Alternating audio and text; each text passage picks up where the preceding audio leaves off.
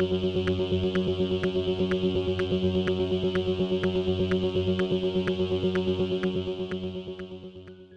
y caballeros, bienvenidos a 10 a 15, un podcast donde se habla de películas y series en un lapso de 10 a 15 minutos. Yo soy Ángel y en este episodio doble tanda voy a estar hablando de The Next 365 Days y del episodio número 11 de The Sandman. Next 365 Days y The Sandman están disponibles en Netflix, así que set back, relax, que 10 a 15 acaba de comenzar.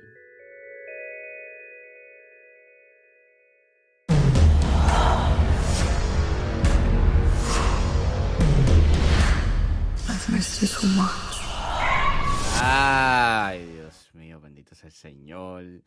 365 Days es una película dirigida por Bárbara Villalobos y Tomás Mandes y es escrita por Bárbara Villalobos, Tomás Mandes, Tomás Klimala y Blanca Lipinska, y basada en la novela del mismo nombre de Blanca Lipinska. Quiero que tengan en cuenta que esto fue escrito por cuatro escritores. Y el elenco lo compone Ana María Saikluka, Magdalena Lamparska, Miguel Morone y Simón Susina. Y trata sobre Laura y Máximo y de cómo su relación está en crisis mientras tratan de sobrepasar sus celos y problemas de confianza en lo que un tenaz Nacho trabaja para apartarlos. Disclaimer, esta película tiene un alto contenido sexual y hay consumo de drogas en la misma. Además de esto también ser una basura de película, así que sugiero discreción. No voy a hablar de la relación de Laura y Máximo. Eh, está, está bien claro de que esta relación es tóxica y que se basa mucho en el síndrome de Estocolmo. Yo lo que me voy a enfocar es cómo esta tercera entrega es peor que las primeras dos. O sea, yo sé que la relación ya de por sí es mala, pero mientras yo estaba viendo la película, yo no podía creer cómo esta película activamente decide ser mala. Porque hace tantas, tantas malas decisiones a lo largo de la misma que es como, ¿por qué? ¿Por qué? Like, esto es peor que 365 Days This Day, a pesar de que esa película no tiene narrativa, no tiene trama, no tiene nada que mueva lo que está pasando en la película. Bueno, si hay algo, pero los elementos narrativos que tiene son tan minúsculos que no justifican la duración de la película, de la segunda parte. Y esta es peor, porque por lo menos da unas bases de que maybe pueda haber un mayor desarrollo a algo, pero no, decide ser un video musical como su segunda parte y como la primera. Y mano, es tan... Yo no puedo creer el pacing de esta película. Esto dura una hora y cincuenta y se siente como, como si tuvieses visto cuatro horas, like una película de cuatro. No lo puedo creer. Yo no puedo creer que aquí tengas cuatro escritores y ninguno de ellos dijo, mano, hay que desarrollar esto. Esto es como. Hay como cinco escenas que básicamente son montajes, videos musicales. No está pasando nada, you know, relevanta la trama. Hay secuencias aquí fantasiosas de sexo. O sea, hay tantos dream sequences sexuales que yo, yo estaba como, diablo, mano. Stop it, man. Stop it. Dame trama, dame algo, dame algo más que sexo. O sea, ay Dios mío, esta película es... Yo no puedo creer que lanzaron esta película este año, like, tres meses después de 365 Days This Day.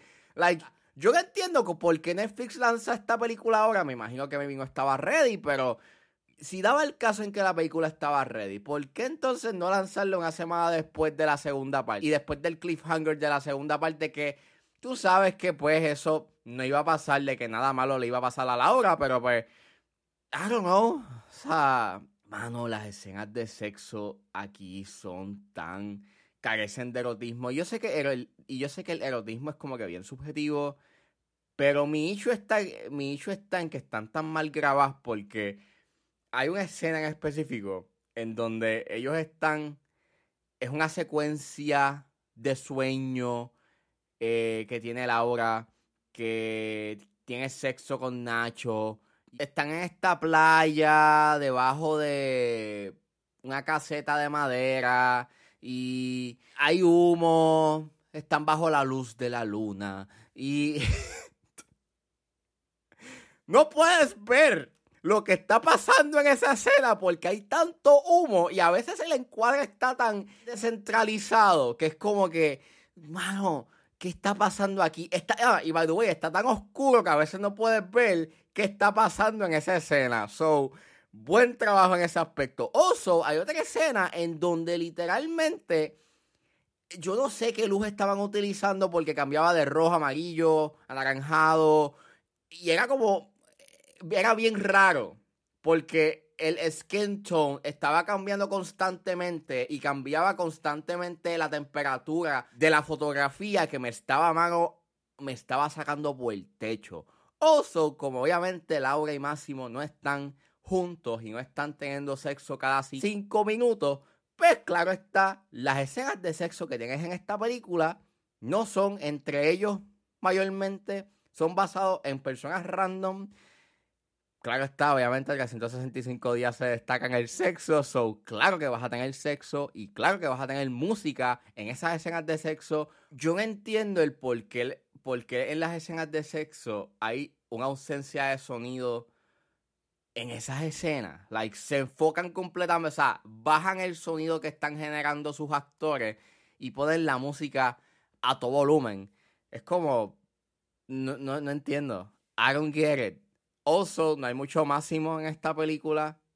Like, Michele Morrone trata de darle una buena actuación, like, trata de hacer un buen papel y, darle un buen desempeño actoral, así que, pues, cool. También hay un one shot, you know, que pues te la doy. Hicieron un one shot, hicieron algo creativo en la película, pero el pacing de esta película es una basura. Las escenas de sexo son... Y la amiga de Laura, que es, que es mayormente, que es la que mayormente está en la película, es súper annoying, tienes unos momentos cómicos que son sumamente cringy. Y el final es sumamente ambiguo y, pues básicamente va a haber una cuarta parte entonces.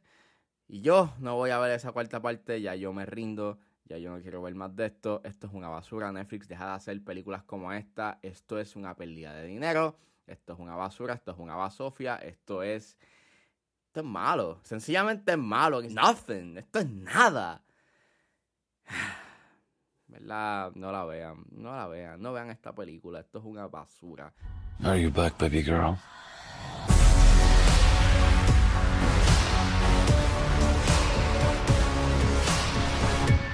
Y saliendo de The, The Next 365 Days, ahora nos adentramos al episodio número 11 de The Sandman que está disponible en Netflix.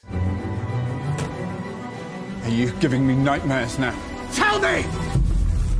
I suppose you'd like your present now. I am not a possession to be kept. I'm a goddess, a daughter of Zeus. I call to you, Oniros, that you may hear me. Morpheus. You're writing him a letter. Something like that. He must be punished. What's happened to your hand? El episodio 11 de The Sandman, titulado Dream of a Thousand Cats y Calliope, es un episodio dirigido por Hesco Holsing y Louise Hooper y es escrito por Catherine Smith McMullen, que está basado en los issues 17 y 8 de la novela gráfica de The Sandman.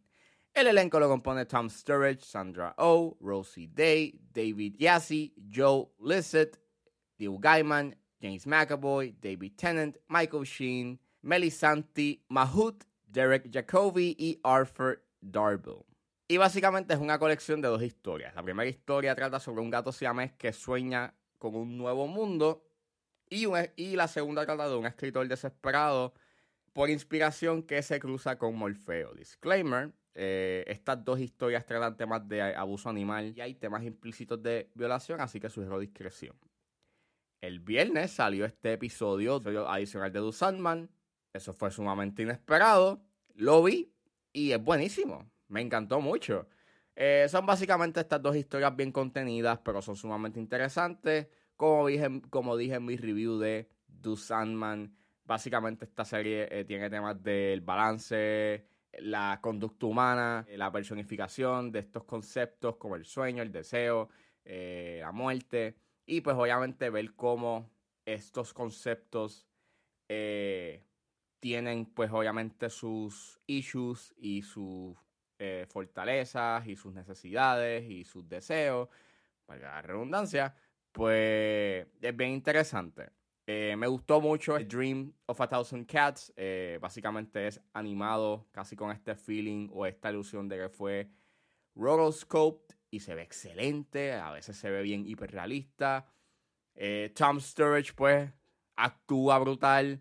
Me encanta mucho su voz, es bien magnética, tiene presencia, es bien grave. Y es una grata sorpresa, eh, overall, you know, de que hayan sacado este episodio adicional. Está bien hecho. Y nada, falta que pues hagan el segundo season, por favor.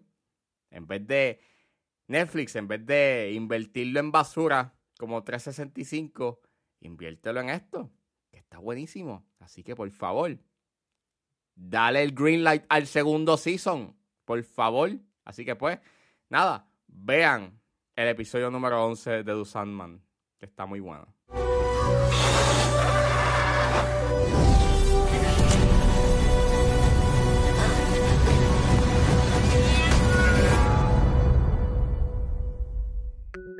Bueno, eso fue todo en este episodio de 10 a 15. Espero que les haya gustado. Suscríbanse a mis redes sociales. Estoy en Facebook, Twitter e Instagram con ángeles.pr.